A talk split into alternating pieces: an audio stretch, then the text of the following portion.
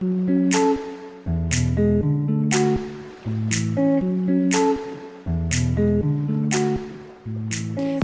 dans le podcast de la communication. Je suis Fanny, créatrice de l'agence de communication Alpincom.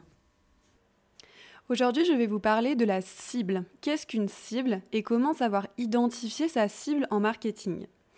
Alors, une cible, ce sont les personnes que vous souhaitez toucher pour vendre votre produit. Il faut savoir qu'il y a plusieurs cibles qui existent. Donc on trouve la cible primaire qu'on appelle aussi parfois cœur de cible, la cible secondaire et puis également la cible tertiaire qu'on appelle aussi les prescripteurs. Alors tout d'abord, la cible primaire, ou qu'on appelle aussi parfois le cœur de cible, eh bien c'est tout simplement la cible qui représente la personne à qui vous envisagez de vendre directement votre produit ou votre service. Ce premier segment, est caractérisé par deux facteurs. Il correspond aux consommateurs qui sont susceptibles d'être immédiatement intéressés par votre service ou votre produit. Et puis il représente aussi l'audience pour laquelle vous êtes prêt à déployer le plus d'efforts marketing. C'est donc ce cœur de cible-là qui vous donnera le plus gros chiffre d'affaires de votre entreprise. Donc c'est très important de savoir l'identifier, de savoir le définir et bien pour pouvoir le cibler, pour pouvoir lui parler correctement.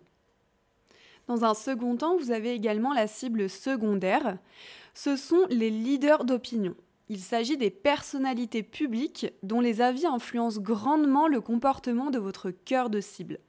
Par exemple, si vous vendez des téléphones mobiles, et bien sûrement qu'une star qui mettra en avant votre, votre marque de téléphone mobile, eh bien vous procurera beaucoup plus de clients que si vous aviez fait appel à un tout petit influenceur.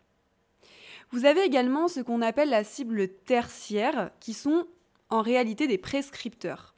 Ils sont caractérisés par une personne ressource. Celle-ci va vous prêter main forte pour communiquer avec votre cible primaire, c'est-à-dire que son intervention, elle va être nécessaire pour pouvoir activer l'acte d'achat auprès de votre cible primaire. Par exemple, si vous vendez des cosmétiques pour visage, eh bien les femmes constituent votre cible primaire, puisque c'est elles qui vont tout d'abord eh bien, être influencées le plus par votre produit, puisque c'est les femmes qui se maquillent. Il y a également les célébrités qui vont utiliser les produits de votre marque et qui vont donc représenter votre cible secondaire, puisqu'elles vont influencer vos consommateurs, votre cible primaire, à utiliser ce produit.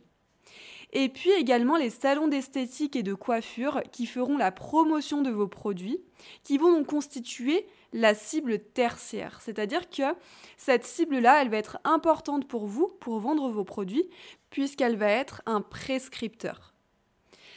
Maintenant que l'on connaît les trois sortes de cibles, on va maintenant parler eh bien, de la définition de votre cible marketing. Comment est-ce que vous allez faire pour pouvoir la définir?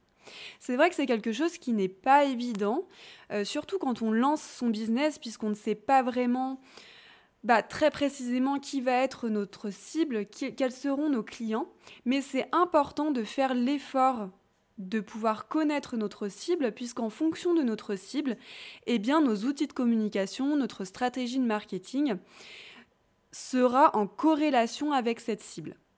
Donc la première étape pour définir sa cible marketing, c'est d'abord de bien définir et de comprendre son offre. Pour cela, pour comprendre votre offre, vous pouvez utiliser ce qu'on appelle le SWOT.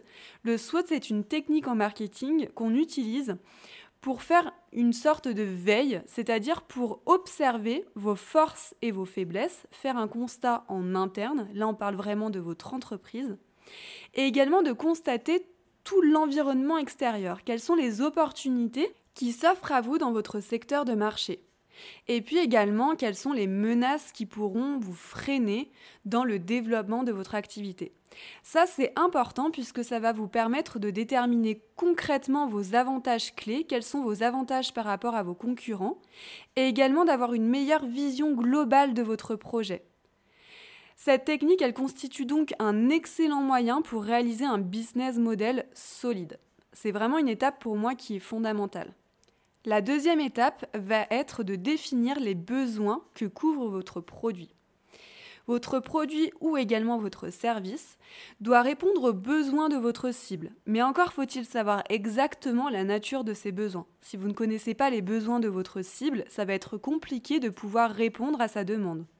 Pour cela, on va utiliser la pyramide de Maslow. Cette pyramide, elle va vous permettre de classer les besoins humains par ordre d'importance en cinq niveaux. En bas de l'échelle, vous trouverez par exemple les besoins physiologiques qui correspondent aux actes nécessaires à la survie d'un humain, comme par exemple manger, boire, dormir, s'habiller. Ensuite, vous trouverez le besoin de sécurité.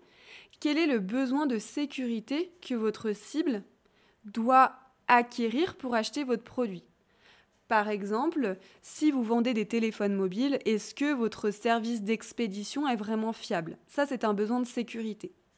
Il faut à tout prix que votre business le couvre. Ensuite, on passe à l'étage supérieur où on trouve les besoins d'appartenance. C'est-à-dire, est-ce que votre cible appartient à une certaine communauté? Est-ce qu'elle appartient à une appartenance affective, familiale, euh, intime, etc. L'étage supérieur encore, c'est le besoin d'estime. Est-ce que votre cible a de l'estime? Est-ce qu'elle a confiance en votre marque? Est-ce que lorsqu'elle va consommer votre produit, elle va se sentir en pleine expansion, en pleine réussite professionnelle ou personnelle? Est-ce que euh, votre produit va lui procurer du respect ou du respect vis-à-vis des autres?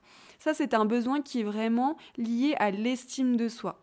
Et puis le dernier étage, le Graal, c'est l'auto-actualisation, c'est-à-dire est-ce que ça va résoudre un problème qui est lié justement à cette consommation de produits ou de services?